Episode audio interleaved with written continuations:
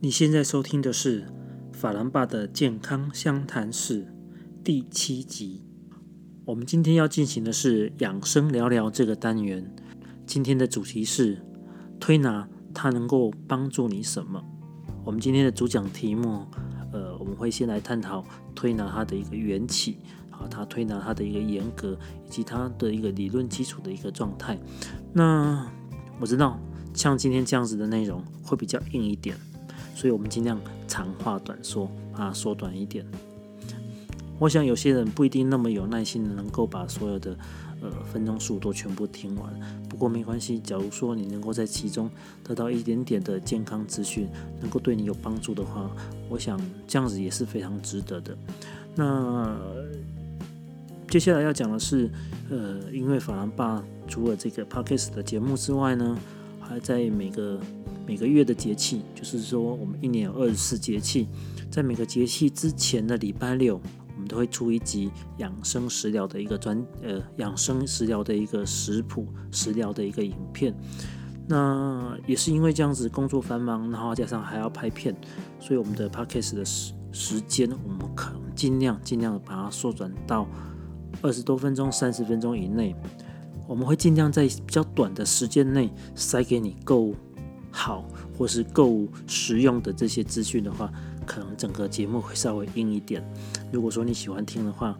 请大家帮我们帮忙分享、按赞，而不是请大家帮忙分享，然后给这些有需要的你的周遭的朋友、亲人、哦家人。那如果说你觉得说整个整集节目不是你想要听的方向，而不是你想要听的内容，也没关系。呃，我们这个都不勉强。那一样，在节目开场之前，我们也是要跟大家呼吁一下几件事情。第一个就是说，假如你喜欢法兰爸的健康相谈室这个 podcast 的节目的话，就像呃，特别拜托你能够到 iTunes Store 或是到 First Story 上面呢，帮我们打星评分，并且留言。你可以在上面留一些你你听了法兰爸的这些健康聊聊啊，或是维生偶细沙这些。节目整个的一个感想，或者是说你对于我们节目有一些希望我们改进啊，或是希望我们去朝某个方向去做哪一些主题的，都非常欢迎在下面留言。那同时呢，我们也开设了这个 IG 频道和 FB 粉丝专业，你只要到这两个社群平台上面打上 Daddy Frank 一九七三，或者是法兰爸加上养生。这几个字呢，我相信都可以非常方便的查询到法兰巴的相关资料，呃，不管是 YouTube 上面的养生食疗的影片，或者是说我们现在正在进行、正在录制的 Podcast 有关于养生聊聊，或者是呃生狗细沙这样子的一些跟健康议题相关的新闻，这些有用的资讯。好，那以上就是我们今天简短又啰嗦的题外话，这样不知不觉时间也过了。好几分钟了，我们接下来进入主题。好，来，我们进行今天的主题推拿，它到底能够帮助我们什么？首先呢，像这么硬的题目啊，法兰巴一样都会想要让大家知道说，这样子的疗法它到底是起源于什么时候，起源于什么样的一个状态之下，然后它的一个整个的一个严格状态。哦，就是他的一个呃眼睛的一个情况，还以及他在这样子的疗法之下，他有什么样的特点？那这样的特点对于我们人体有什么样的帮助？我们今天呢前半段，大家忍耐一下，我们尽快的把前半段带过去。前半段就会是比较硬的内容，那怎么办？这个也没办法太风趣。呃，学术内容就是学术内容，我们尽量讲的生活化一点、白话一点，好，可能穿插一些简单的举例呢，让大家能够比较明白，或者是说，我们就快速带过去，还不知道到底等一下的进行状况怎么样。好了，我们废话不多说，我们直接进入主题。首先讲到这个推拿的定义严格和特点啊，那推拿它的英文名字在。应该是比较适合使用 “massage” 这个字的，就是国外讲的按摩或是马杀鸡这样子的一个字眼。不过呢，呃，我想推拿，我们在使用推和拿这两个字来代替我们的所谓的国外这个马萨曲的时候，它其实还是有一点点不一样的地方。哪里不一样呢？那接下来我们就继续介绍给大家。在古时候呢，推拿它除了古时古时候没有英文哈，所以在古时候呢，推拿做推拿这两个字的一个本身的意义之外呢，它还有几个名词叫做呃按桥或叫做桥引。那个桥呢，呃，你可以把它当做敲球敲球过的那个桥，就是敲我们肢体的那个桥。那它的字呢，字其实应该是跷跷板的那个跷，意思就是说透过一些。物理的方法，然后去让你的肢体关节去受到一些改变，那个叫做敲，好，或者叫做桥引、按桥。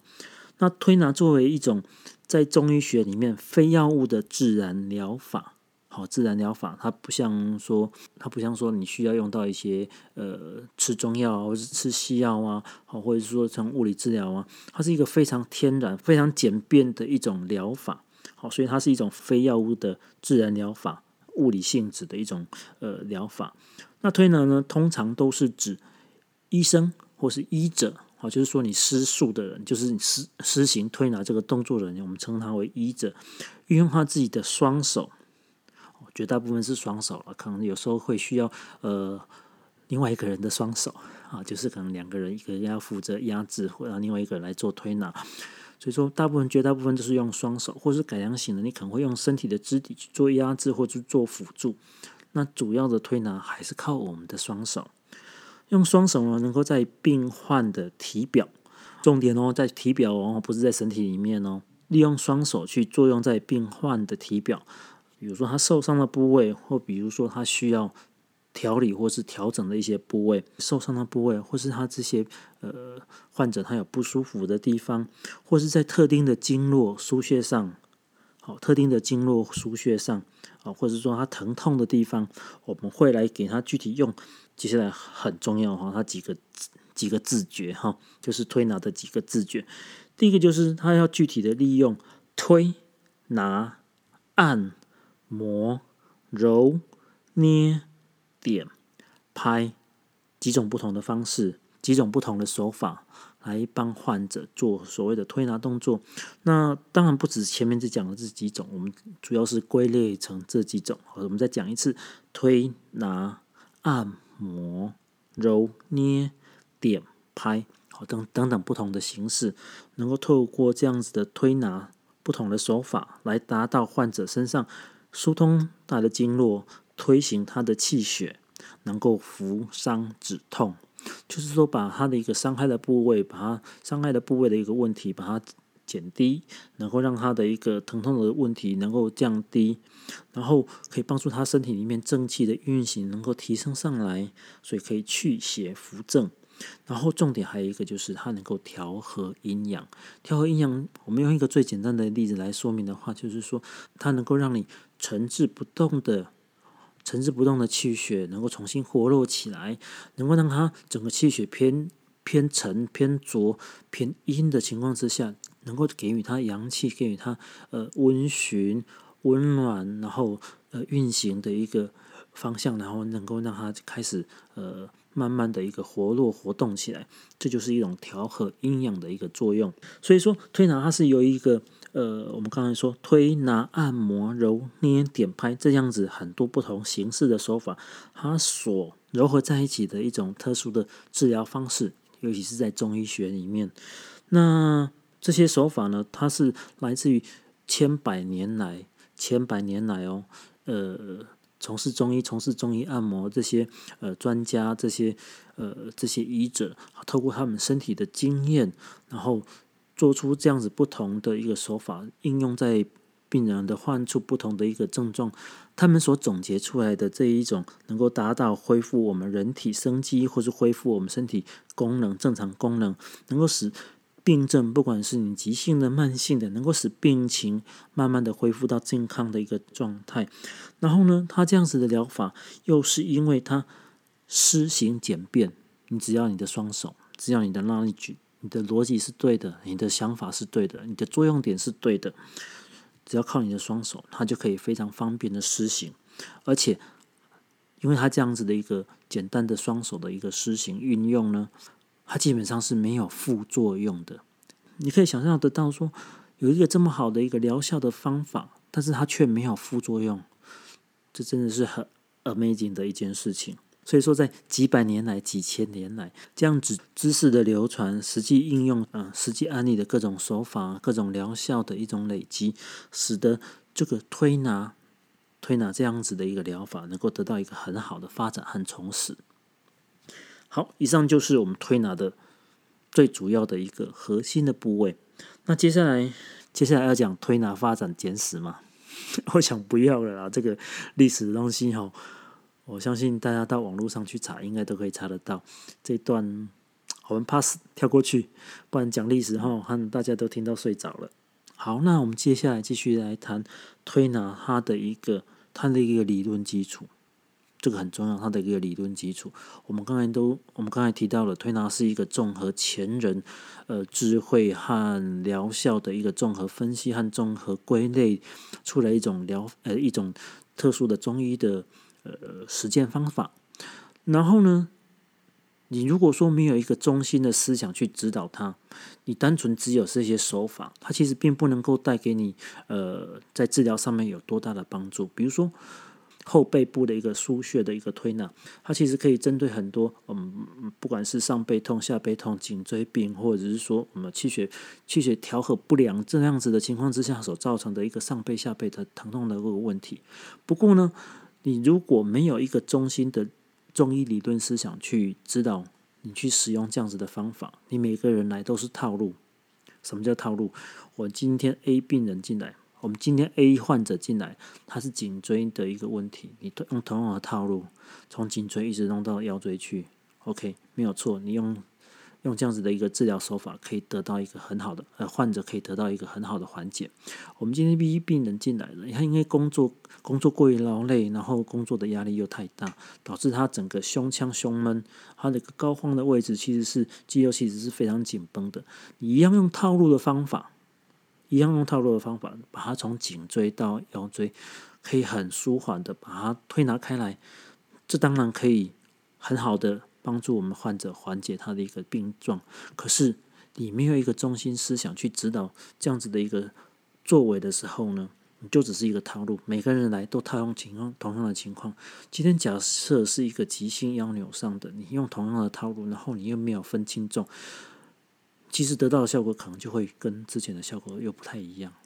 所以怎么办呢？所以说我们要知道说，总结前人这些使用技巧或使用方法。然后透过我们学到的一个中心思想的一个理论指导，去针对不同的病症，就是说你要能够分辨说这个人到底是哪些哪些地方有问题，我应该要针对这些问题去做一个更好的一个调理，而不是像散枪打鸟一样，我就打一个散弹枪，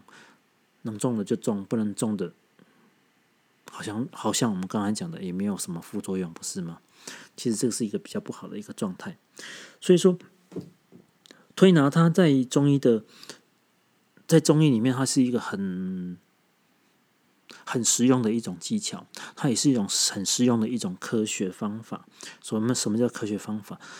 推拿它一样是遵循中医学里面它的一个脏腑、经络、五脏五行啊这些相关的学术理论，是受这些指导的。就是说，以它的这些中医的基本理论的基础下，它能够在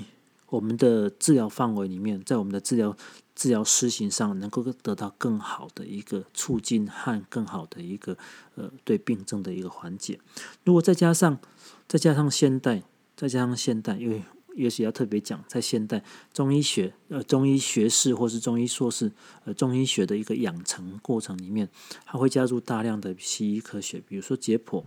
比如说神经，比如说肌肉，西医的生理。西医的病理这些知识糅合进我们的中医学里面的时候，它能够针对不同的病症，在不同时期的一个表征，或是不同时期它之间的一个相互鉴别上面，能够得到一个更好的理解的时候，你在做推拿，在做这样子的一个呃无副作用的自然疗法的时候，它就能够得到更好的一个疗效出来，更好的去调理患者他的一个身体的生理的。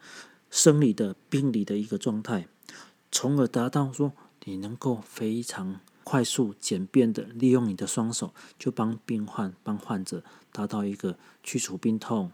然后能够增强他的一个身体状况的一个一个好疗法。所以我们刚才讲的就是推拿，它其实是必须要遵循中医学或是西医学相关的理论基础去做一个去做一个背景。然后再去从事这样子的一个疗法，或是从事这样子的一个一个治疗的时候呢，它其实是事半功倍，哦，它其实是事半功倍的，呃，减轻它不好的一个不适的问题，哦，就是可以更快的达到一个呃我们所想要的一个疗效。那刚才是理论基础，接下来我们来谈谈说，做推拿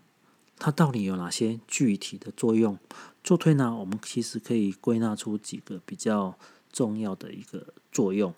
第一个就是说它能够疏通经络，第二个是说它可以调和气血，第三个呢，它可以提高机体的一个免疫能力，主要是这几个方向。那我们来一个一个了解说它里面呃具体的一个内容。第一个说疏通经络，在《黄帝内经》里面有讲到说，如果经络不通，病生于不仁，治之以按摩。哦，治之以按摩，这里面讲的按摩就是我们讲的现在这个推拿按摩。推拿按摩的过程里面，它有一个疏通经络的作用。嗯，我们来举个例子，比如说我们会很常见的一个肠胃道的一个问题，我们讲到内科了哈。其实法兰巴在做推拿的一个过程，不好意思，工商一下，法兰巴现在是。呃，物理治疗师，那同时也是职业中的推拿师。法兰巴他现呃自己开了一个中工作室，是在执行推拿整复这一块。我们最近有处理过有那个习惯性偏头痛，有处理过那个习惯性便秘，哦等等不一样的。所以我接下来要讲的这个例子是说，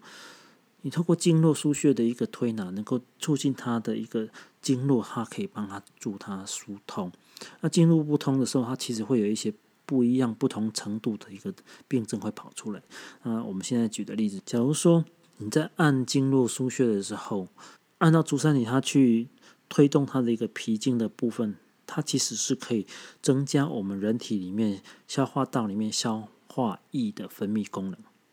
非常神奇。这是经络输血的，我们可以，当然就是说，你可以找中医师做一些针灸的治疗，针灸治疗是直接刺激在穴位上，那。推拿跟针灸不太一样的地方，它除了可以直接刺激穴位之外，它还可以循经，就是说你这个针针刺的点，把它连起线来，它不就是一个经络的一个一个一个道路的一个状态吗？我们除了可以使用按摩去刺激单一个点、单一个输穴之外呢，还可以沿着这个经络的一个走向，一个经络的一个一个运行的一个方式。循着这经把它按摩下来，它可以得到一个更好的一个治疗效果，和更好的一个呃促进作用。就我们现在讲的这个呃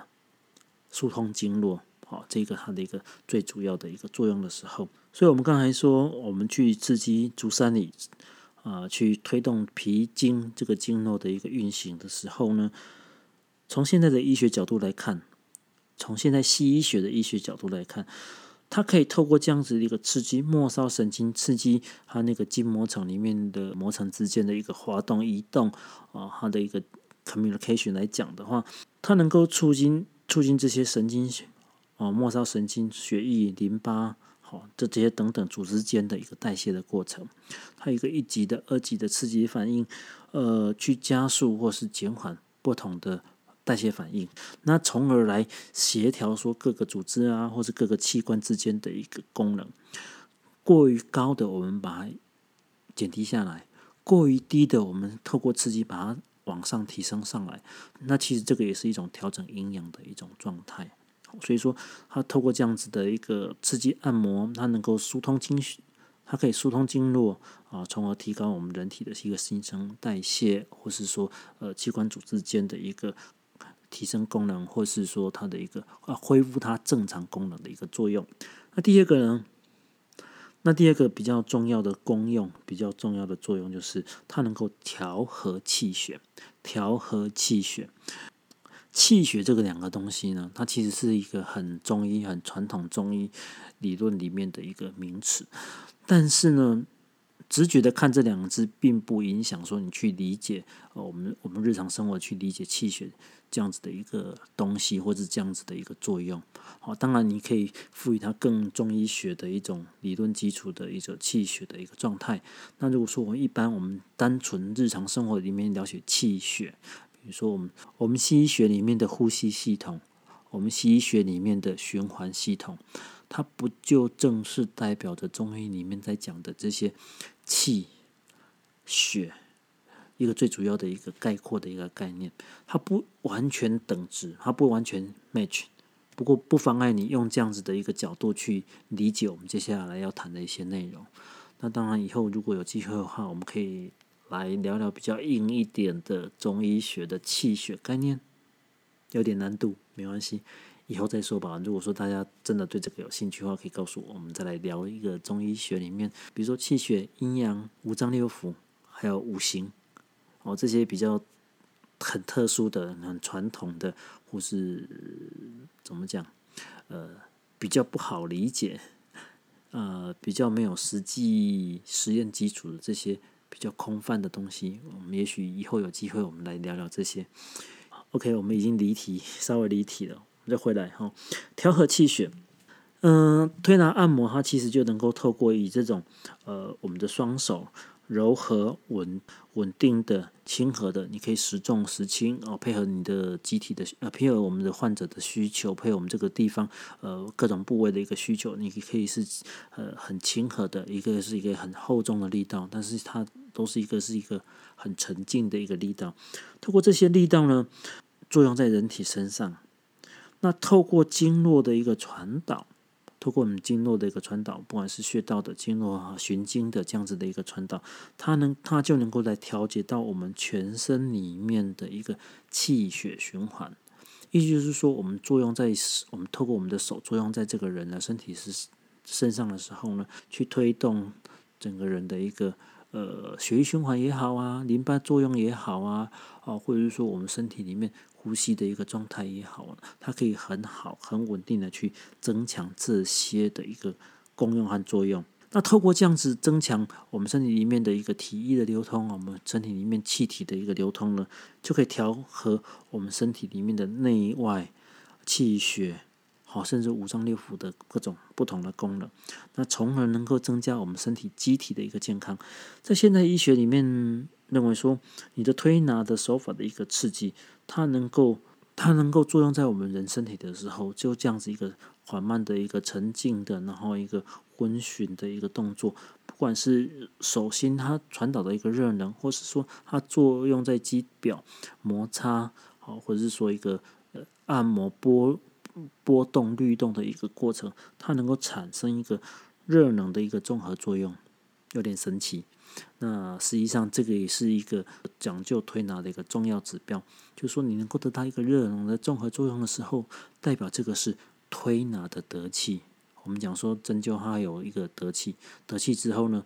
你这个针灸才有一个作用。那推拿的一个得气作用呢，其实也在这里，透过这样子综合的不同的一个律动方法，我们身体的体温的一个传导和摩擦刺激，它可以让患者在这个。在失速的部位里面，能够得到一个热能的一个提升，提高它的一个组织的温度，就能够促进它身体里面毛细血管的一个扩张。扩张之后，就可以改善血管以及它周围微血管的一个微循环、微循环的一个状态，以及它的周围的一个淋巴体的流通。从而这样子的一个推动我们的一个气和血的一个功用，就很明白的能够表现出来说，它其实是能够让你的一个。身体里面的气和血的一个运行能够加快。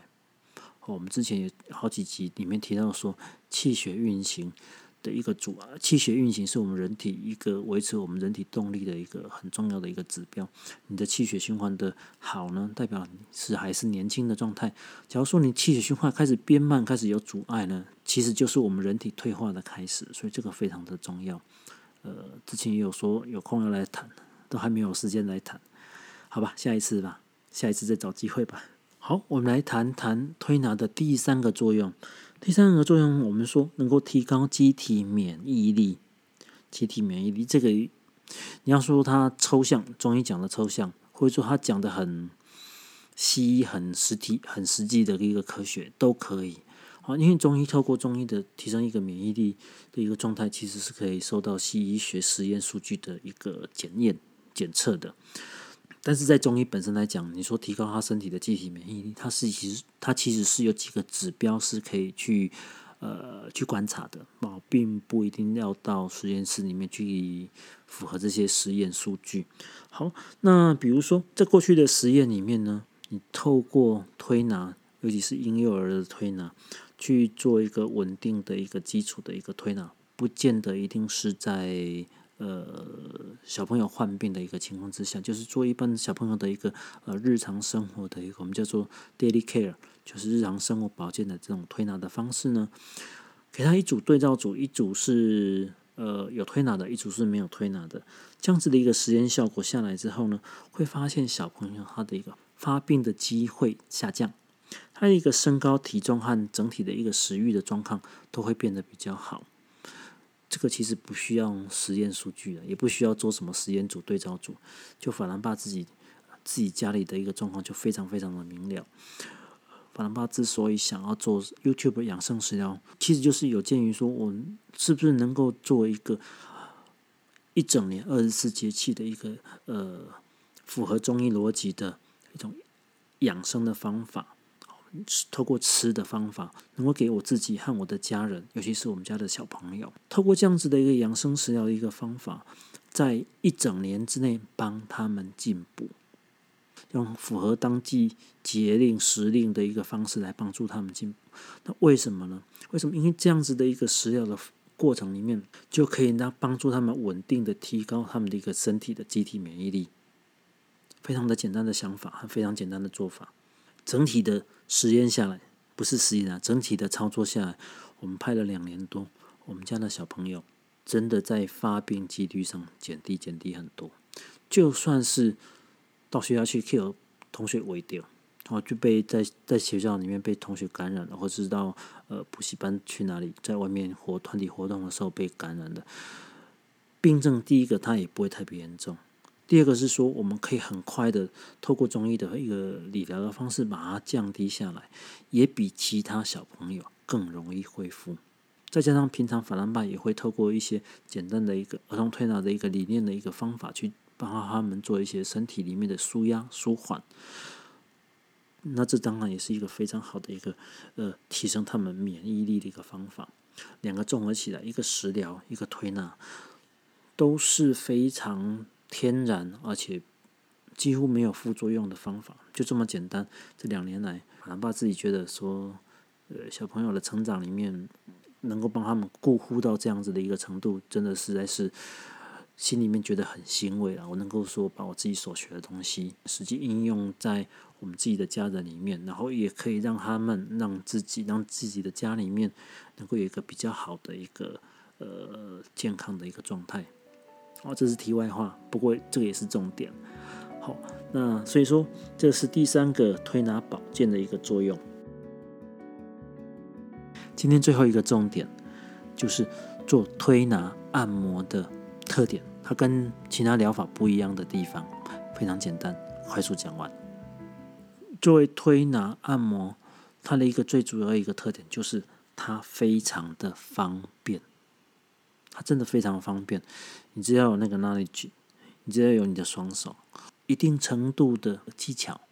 就是熟能生巧而已了哈。所以说你完全不需要其他的东西，你可能稍微辅助的，比如说有一些推拿精油哦，是一些推拿油的一个部分，或者说你要一个好的一个环境，一个好的推拿床，顶多就是这样子，你完全不需要其他的一些医疗器材。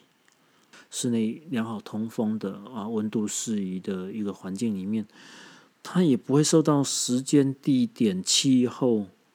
各种不好条件的一些影响，是不是非常简单？只要带着你的双手，带着你的脑袋，能够让患者有一个呃舒适，然后可以呃安静、平缓、平稳的一个呃环境呢？我们来做这些呃推拿的一个按摩。非常非常的简单，你随时随地都可以做这样子的一个疗法，而且你只要用对逻辑、用对方法、用对手法、用对部位，都可以得到一个非常好、非常好的一个及时疗效。我说的是及时疗效哦，不是不是说啊，你这个做一做回去，等个两天再回来跟我讲说这个效果是好不好？做处理的当下，处理完的当下，处理的当下，就你还没处理完的时候，可能就有一点感觉。等处理完的当下，就整个一个疗程一个 course 做完之后，这些个处理完的当下。你都可以很明显，你都可以很明显的感受到做之前和做之后的一个差异状态。然后还有一个更好的一个重点，完全没有任何的副作用，真的完全没有任何的副作用啊！你可以，它不像吃药有一个药用药的一个副作用。我们上一集才讲到莱克多巴胺，对不对？我们上一集，我们前前一集才讲到朱砂，你就算用中药的，用错药，用错那种毒。毒害、毒性大的药一样会有一个不好的副作用，甚至一个一个不好的一个药害、药害的一个作用。做推拿有什么不好的一个副作用？除了那种比较激进的那 chiropractic，做那种整脊、做颈椎的一个整脊那种，那个可能比较危险一点。那些可能就是比较偏美式整脊，或者是说中医正骨这一方面。我们今天不讲正骨，我们讲推拿按摩，做肌肉的，就做软组织的，有什么？有什么太大的一个危害？几乎很少了，除非说你的手法有问题，除非你的一个理解程度是有问题。你在一个点上面过度一个刺激，它可能会造成那个点的一个呃再次发炎，然后再次急性发炎的一种状态。除了这个是你自己本身的一个呃经验，你自己的呃学术涵养不足所造成的一种要害危害之外呢，你正规的一个推拿手法，正规的一个按摩手法是。基本上是完全没有副作用的，所以说推拿这个手法，你在专业的里面，它可以很好的去帮助患者、病人去消除病痛，提升他的一个身体免疫力，促进他的经络，呃，增加他的气血循环，很好的可以达到这些要点。那一般民众呢，你只要不是太过于寒蛮，没有了，不是，只要你不是太过于呃急。急躁急进，然后或者是说你用力过头，就算一般民众你在帮你的家人、帮你的另外一半、帮你的小孩做一些简单的一个推拿按摩的时候呢，它也是非常方便上手的。推拿很适合在任何时候、任何时间、任何地点、任何人身上能够得到一个很好的一个恢复作用。好，那以上就是我们今天的养生聊聊。来讲这样子的一个题目和这样的主题，其实就是说能够导正大部分的人把推拿当做一个是很休闲的，或者是说它单纯只是一个放松的一种一种嗯舒压的方式，其实不对。推拿按摩其实在中医的治疗学里面，它其实是占有一定的分量的。它在治疗上面其实是占有一定分量的。